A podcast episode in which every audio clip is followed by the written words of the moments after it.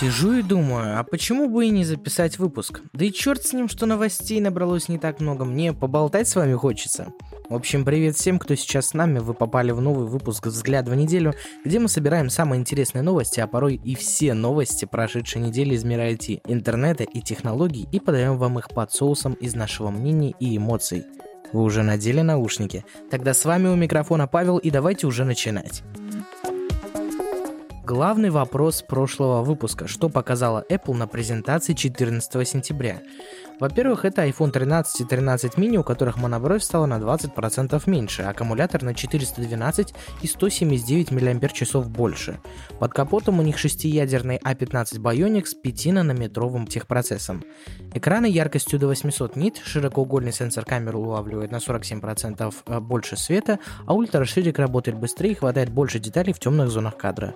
В моделях 4 расцветки – белый, черный, красный и розовый. Главная фишка 13-го – режим киноэффект, который позволяет переводить фокус с одного объекта на другой. Во время съемки камера выделит очевидные объекты в кадре. При нажатии на выделение автоматически при появлении лица в кадре фокус сменится с одного объекта на другой, прямо как в кино. Оба объектива по 12 мегапикселей по расценкам обычный 13 от 80 тысяч и 13 мини от 70 тысяч рублей. Во-вторых, это iPhone 13 Pro и Pro Max в черном, белом, золотом и новом небесно-голубом цвете. Главная фишка – поддержка в дисплее Pro Motion, который будет динамически поднимать частотность дисплея до 120 Гц. Но, как выяснилось, большинство приложений не может подключить поддержку 120 Гц, и частота поднимается только на пролистывании или в собственных приложениях Apple. Разработчики и пользователи уже негодуют. Вот такая вот новая технология. Это фиаско, братан! Здесь экраны яркостью до 1000 нит и три камеры, телефотообъектив с поддержкой трехкратного оптического зума, широкоугольный объектив с диафрагмой 1,5 и ультраширик с диафрагмой 1,8 и поддержкой макросъемки. Здесь точно так же каждый из модулей по 12 мегапикселей. Расценки такие. 13 Pro от 100 тысяч и 13 Pro Max от 110 тысяч рублей. В-третьих, это новый iPad и iPad mini. Старшая модель с экраном в 10,2 дюйма и поддержкой True Tone под капотом A13 Bionic. Новая фишка iPad в центре внимания, которая следит за людьми в кадре и масштабируется и фокусируется на них – Младшую модель прокачали посильнее. Теперь у Mini новый, более узкий закругленный корпус Touch ID и модель поддерживает Apple Pencil второго поколения. На фронте 8,3 дюйма, под капотом A15 а Bionic, а спереди и сзади по одной камере в 12 мегапикселей. Стоимость старшей модели начинается от 31 тысячи рублей, а младшей от 48 тысяч рублей. И, наконец, в-четвертых, это Apple Watch Series 7. Часики увеличились с 40 из 44 до 41 из 45 мм. Класс защиты IP6X и WR50. Экран на 70% ярче и на 40% больше предыдущей модели. Появились новые циферблаты, добавили функции для велосипедистов и сделали полноценную программную клавиатуру. Пока других подробностей нет, как и стоимости и даты начала продаж, поэтому ждем. И вы думали, что это все? А вот и нет. 20 сентября релизнули iOS и iPadOS 15, а также WatchOS 8. И тут тоже есть изменения. В iOS переработали приложение погода, обновили дизайн Safari, еще прокачали FaceTime и уведомления. В iPadOS добавили возможность менять расположение виджетов, сделали многозадачность еще удобнее, ввели библиотеку приложений и создание коротких заметок поверх всего. В WatchOS обновили приложение дыхания, добавили отслеживание частоты дыхания во сне, ну и улучшенные функции для велосипедистов и портретные циферблаты. На этом все. Хотя нет, не все. Оказывается, Apple жулики и воры. На, серьезно, ты не верил. Ночью 16 сентября выяснилось, что та самая клавиатура в Apple Watch очень похожа на клавиатуру FlickType, которую накануне удалили из App Store. Как сказал Коста Элефтерио, разработчик FlickType, Apple предлагала ему продать его приложение, однако он отказался. Но и сами понимаете, пошло-поехало. Сначала модерация App Store отказывалась обновлять приложение, мол, оно требует там какой-то полный доступ к системе, хотя это было не так, и Коста оспаривал это. Еще немного FlickType была в магазине, но затем Apple удалил ее оттуда, сказав, что на Apple Watch использование клавиатуры не разрешено. В своем аккаунте в Twitter Элефтерио отметил твит одного из пользователей FlickType, заметившего сходство, и написал, что Apple украла идею его продукта и что теперь они увидятся в суде. Интересно, чем это все закончится? Причувствую, Apple получит нехилый штраф, так как у Коста 100% есть наработки, зафиксированные раньше, чем у Apple. Веселуха какая-то, согласитесь? Apple пользуется своей монополией, гробит проекты прям так, руками, не стесняясь ничего. А про презентацию можем сказать так. В этот раз получилось, как всегда, интересно, но ничего сверхъестественного, конечно, не было. Просто очередная ежегодная презентация, которую мы ждали, потом посмотрели, а теперь обсуждаем. Вот только воровать нехорошо. Конечно, следующая новость, которую мы озвучим, не сравнится по масштабам с презентацией Apple, но тем не менее для Xiaomi это большой шаг, какой в свое время сделали Google. Только вот у Google проект оказался заморожен, а Xiaomi уже вовсю готова представить первые прототипы. Речь идет об умных очках Smart Glasses, которые Xiaomi анонсировали 14 сентября. Ссылку на видеоанонс ищите в описании выпуска. 51 грамм технологий. Отвечайте на звонки и смс, ориентируйтесь в пространстве с картами, снимайте фото и видео и переводите иностранные на языке. Под капотом стоит модифицированный Android с четырехъядерным ARM процессором. Также по оба уха динамики, расположенные на средней длине от глаз до человеческого уха, пара микрофонов, Wi-Fi, Bluetooth и сенсорная панель уведомления. Очки работают по такой же системе, что и Google Glass, но выглядят куда более футуристично, хотя все еще громоздко. Все та же картинка проецируется при помощи дисплея microLED диагональю в 13 дюйма и сложной системы зеркал и призм прямо на правую линзу очков – Обещается яркость в 2 миллиона нит, а значит увидеть все можно будет даже при ярком солнечном свете. Ну и, конечно, камера на 5 мегапикселей, рядом с которой индикатор, предупреждающий о съемке. Индикатор, очевидно, необходим для стран, в которых запрещены такие шпионские технологии, хотя у меня такое подозрение, что это не особо поможет.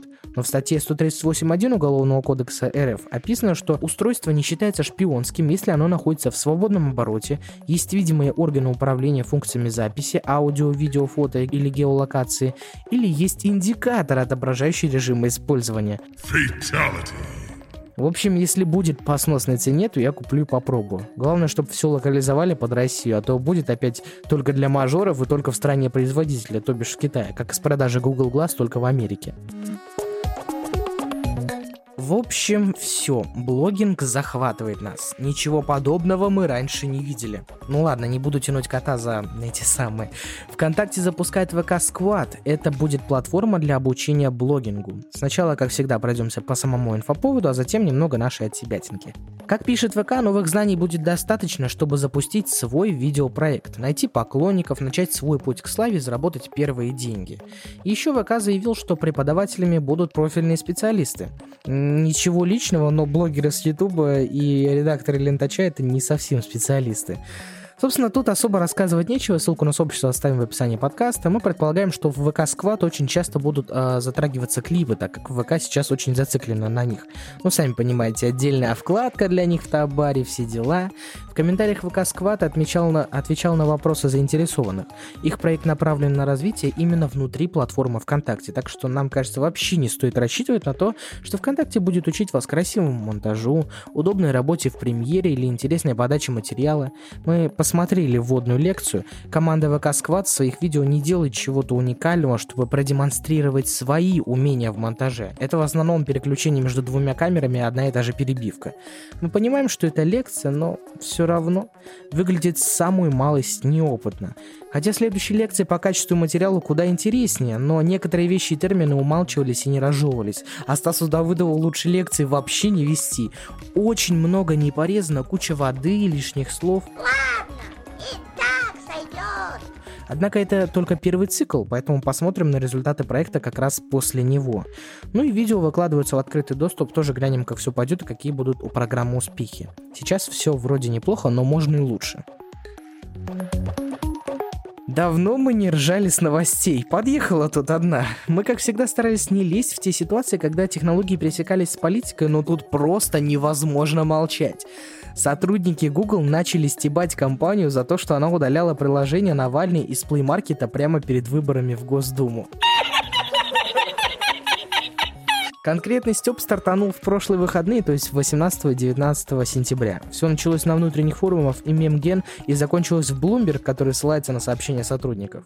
В мемах высмеивали кредо компании, гласящие о том, что пользователи у них на первом месте. На одном из мемов мужчина читает газету с заголовком «Путин – пользователь номер один». Троллинг разрастается. Обвинив Google в уступках Кремлю, сотрудники считают, что компания уступит и Китаю. Представители компании никак не комментируют ситуацию в прессе, от этого становится еще смешнее. Но в этот раз мы защитим Google. Известный факт, их поисковик еще с 2019 года не является лидером в нашей стране, потому что больше 50% уже занимает Яндекс.